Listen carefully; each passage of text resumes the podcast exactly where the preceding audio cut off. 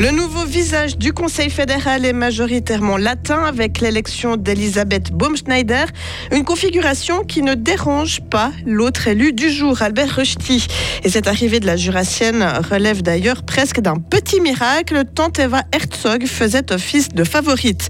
Et pendant ce temps-là, à Fribourg, le Conseil d'État a décidé de placer la commune d'Écublanc sous tutelle jusqu'à nouvel avis. Des grisailles matinales au programme de la journée de demain, sinon le temps devrait être ensoleillé avant l'arrivée d'une dégradation pluvio-neigeuse. On fait le point sur la météo après le journal de Delphine Buyard. Bonsoir Delphine. Bonsoir. Le canton du Jura accède pour la première fois au Conseil fédéral. À la surprise générale, la socialiste Elisabeth Baumschneider a été élue ce matin par l'Assemblée fédérale. Elle a battu la favorite, la baloise Elva Herzog au troisième tour de scrutin.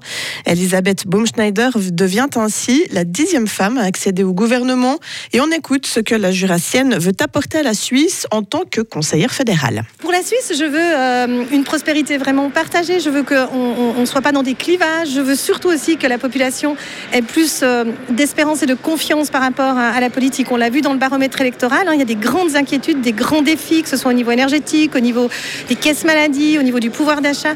Je pense qu'on doit être euh, euh, à l'écoute et puis euh, être un gouvernement qui n'est pas dans une tour d'ivoire, mais ce qui n'est pas d'ailleurs maintenant, mais et qui est à l'écoute de sa population et que la population a envie d'écouter. Ce qui est d'ailleurs assez le cas. On a regardé, la population est assez entre guillemets contente de ses autorités.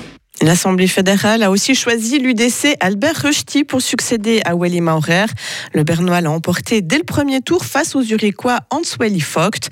Albert Rushdie se retrouve maintenant avec une majorité de latins au Conseil fédéral. Sa réaction Je ne pense pas que ça va changer tellement. Pour un pays avec des minorités linguistiques, pour moi, c'est aussi une chance d'avoir une majorité maintenant latin pour quelques années. Je ne vois pas tellement un risque ou quelque chose comme ça. C'est une chance culturelle pour vraiment voir, on a les minorités, on soigne les minorités, et une minorité peut aussi une fois être en majorité. Si on voit Madame Baumschneider qui est parfaitement bilingue, on va bien se comprendre. L'élection d'Elisabeth Baumschneider au Conseil fédéral a tout d'un petit miracle inenvisageable il y a moins d'un mois quand elle a déposé sa candidature à la candidature. Elle était l'intruse francophone, le poil à gratter jurassien. De Berne, Serge Jubin analyse cette élection surprise. Un peu par miracle, c'est vrai, les planètes se sont alignées. Il y a d'abord son mérite, son audace, cette capacité insoupçonnée à séduire par son franc-parler et son authenticité. Il y a ensuite ce mantra qu'Elisabeth Baumschneider a colporté c'était l'heure du Jura, dernier-né des cantons suisses, d'avoir son premier, en l'occurrence sa première conseillère fédérale. Le bilinguisme d'Elisabeth Baumschneider a fait mouche, elle n'était plus l'intruse welche. Et puis, il y a les circonstances du moment, celles qu'on a eu tellement de mal à lire. Elles ont fluctué, les retours mitigés de mardi soir après les auditions ont même fait dire à ses plus fervents supporters que sa candidature avait été une belle expérience, mais vraisemblablement sans succès. Il y a surtout eu la mobilisation de l'UDC pour Elisabeth Baumschneider.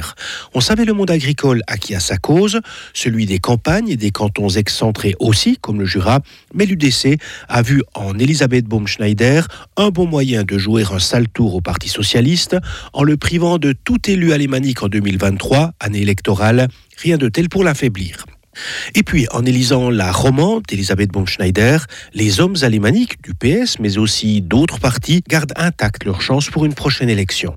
Et puis ce matin, l'Assemblée fédérale a aussi timidement élu le socialiste fribourgeois Alain Berset à la présidence de la Confédération pour l'an prochain. Fribourg qui accueillera d'ailleurs le Belfagien en grande pompe le 15 décembre, donc jeudi de la semaine prochaine. Blanc est placé sous tutelle. Le Conseil d'État fribourgeois a décidé cette mesure pour atténuer les tensions qui touchent depuis plusieurs années la commune glanoise.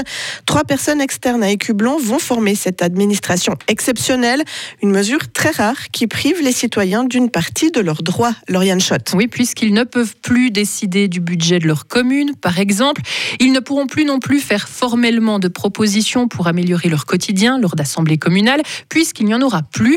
Par contre, des séances d'information seront organisées régulièrement pour que les citoyens connaissent les décisions prises par cette administration exceptionnelle. L'occasion aussi de faire une proposition pour changer la vie de la commune, qui sera peut-être entendue par les trois personnes qui géreront les affaires d'écu blanc. Autrement, les citoyens n'ont plus vraiment leur mot à dire. Mais c'est une mesure qui pourrait durer. Oui, quelques mois, voire plusieurs années au besoin. Elle sera levée lorsque le Conseil d'État l'aura décidé, lorsque les tensions se seront apaisées. Et ça, c'est l'administration exceptionnelle qui pourra le constater, notamment lors de ces séances d'information à la population. Autre solution, si la commune d'Écublan fusionne avec ses voisines, alors cette administration exceptionnelle sera dissoute. Et pour ce cas de figure, les habitants de la commune auront à nouveau leur mot à dire puisqu'ils voteront sur la fusion. Merci Lauriane.